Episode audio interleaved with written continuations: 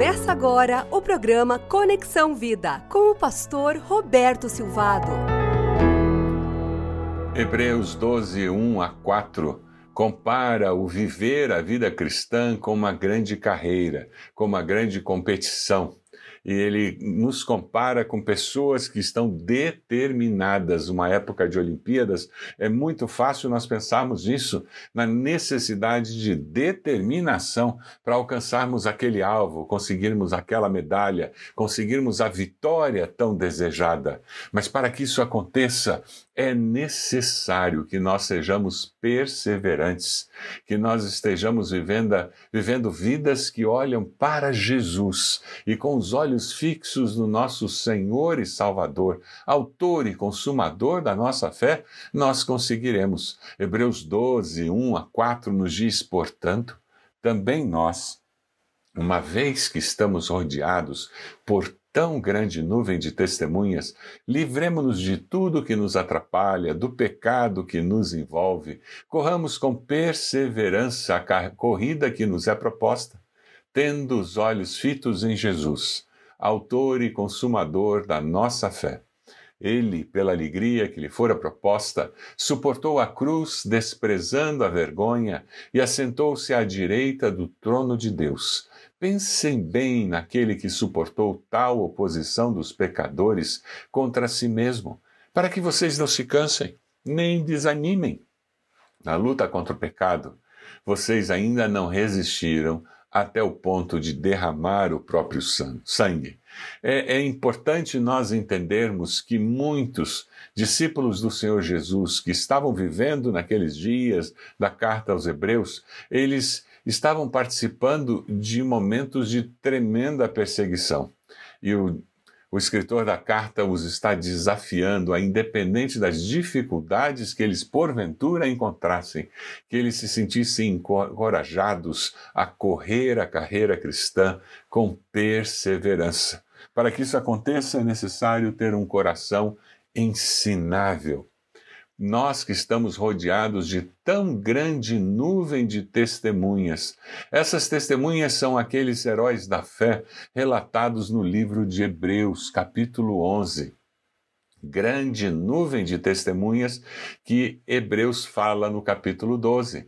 Hebreus 11, 1, 2 diz que o discípulo que experimenta vitória na corrida cristã, ele vive pela fé.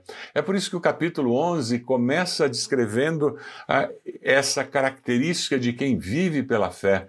Ora, a fé é a certeza daquilo que esperamos e a prova das coisas que não vemos, pois foi por meio dela que os antigos receberam bom testemunho. Fé e esperança estão ligadas. Fé é sinônimo de aceitar os riscos. Os riscos serão sempre na direção da minha esperança. O ser humano, ele é sempre motivado pela sua fé. Onde você tem colocado a sua fé? Você tem um coração ensinável para aprender com Deus pela fé através das circunstâncias da vida? O escritor de Hebreus, ele ilustra isso através da vida de Abraão. O relato é precioso e eu gostaria de compartilhar com você.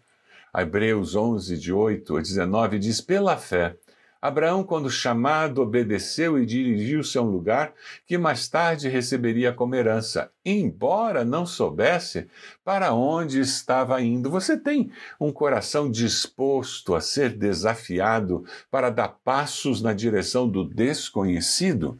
Pela fé, Abraão peregrinou na terra prometida como se estivesse em terra estranha. Viveu em tendas, bem como Isaac e Jacó, co-herdeiros da mesma promessa, pois ele esperava a cidade que tem alicerces, cujo arquiteto é edificador é Deus. Quem vive pela fé aceita diminuir padrão de vida, aceita desafios financeiros, entende que provações na área profissional, financeira, fazem parte desse processo para que nós estejamos exercitando os nossos músculos da fé. Pela fé, Abraão e também a própria Sara, apesar de estéreo e avançada em idade, recebeu poder para gerar um filho, porque considerou fiel aquele que lhe havia feito a promessa. Assim, daquele homem que já sem vitalidade originaram-se descendentes tão numerosos como as estrelas do céu e tão incontáveis como a areia da praia do mar. É pela fé, é quem tem um coração ensinável que dá passos de fé e, e vê milagres de Deus acontecendo na sua vida, ao seu redor. Todos estes viveram pela fé e morreram sem receber o que tinha sido prometido. Viram de longe, de longe o saudaram reconhecendo que eram estrangeiros e peregrinos na terra.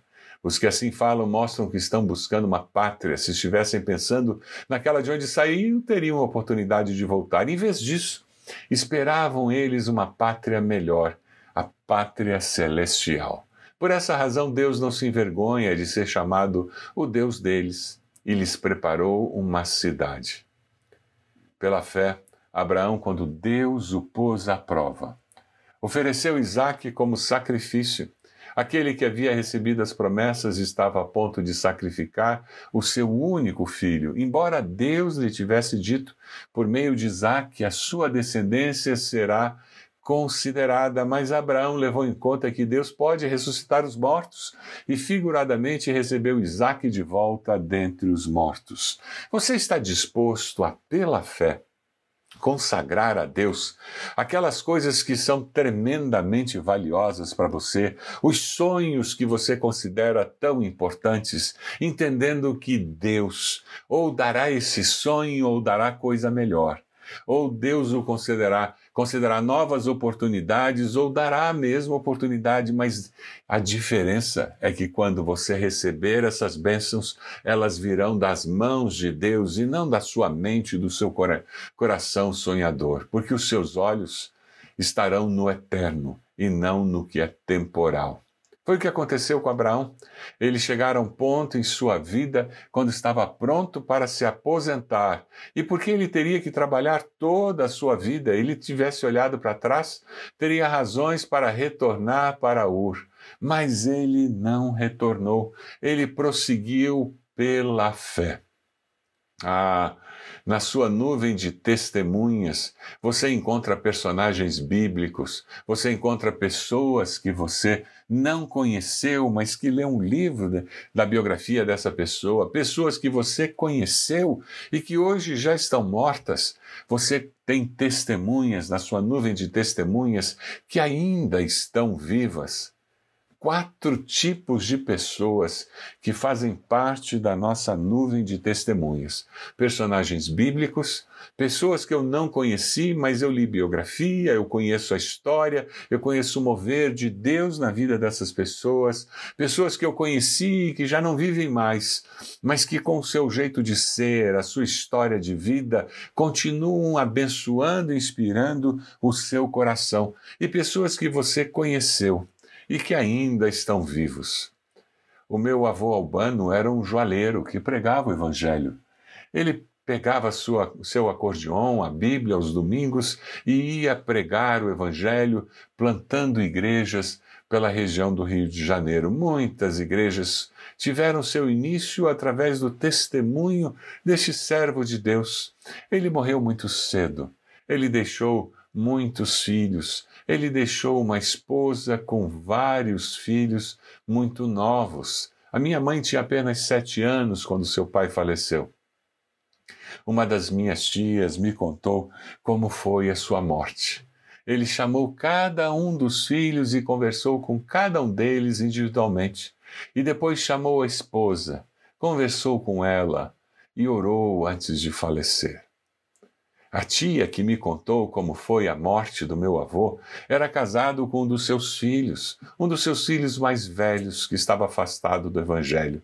Essa tia era católica, praticante, E quando ela soube o que estava acontecendo com meu avô, veio ver de uma das janelas da casa. Ela ficou impressionada com a calma do vô Albano falando da sua morte e da vida eterna. Ela ficou impressionada com a paz no meio de toda aquela tristeza. Paz de Deus no meio do luto. Ela pensou: na minha família, nós estaríamos gritando, desesperados. E ela chegou naquele momento a uma conclusão: eu quero esse Deus para mim. Eu quero que Ele seja o meu Deus.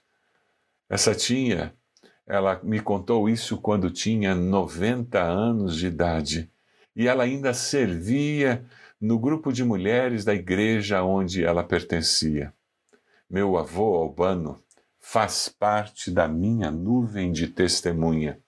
Eu quero desafiar você a parar e pensar sobre as pessoas que fazem parte da sua nuvem de testemunha. Qual é o personagem bíblico que inspira e desafia você? Quem são as pessoas que você não conheceu, mas leu a biografia delas, como Billy Graham e tantos outros, e você diz: essas pessoas me inspiram pessoas que você conheceu, que foram uma inspiração e já são falecidas, e pessoas que você conhece, mas que ainda estão vivas e convivem com você. Deus deseja usar essa nuvem de testemunhas para inspirar o seu coração e ajudá-lo a perseverar na corrida cristã, olhando para o Autor e Consumador da nossa fé, que é Cristo Jesus. Eu gostaria de orar por você. Deus amado, eu oro por cada um que nos ouve nesse momento. E eu quero pedir a bênção do Senhor, a inspiração vinda da ação do Teu Espírito Santo na vida de cada uma dessas pessoas. Ó oh, Deus, que nós possamos ser inspirados por esta nuvem de testemunhas que o Senhor coloca ao nosso redor para nos estimular a perseverar na corrida cristã. Nós queremos olhar para o Senhor Jesus e perseverar, porque Ele é o nosso Senhor e Salvador. E é no nome de Jesus que nós oramos. Amém. Deus abençoe a sua vida, Deus abençoe sua família. Deus abençoe a sua igreja e que você faça parte de uma nuvem de testemunhas na sua igreja para inspirar as novas gerações. Você acompanhou o programa Conexão Vida. Acesse bacacheri.org e conheça um pouco mais da IBB, uma igreja viva.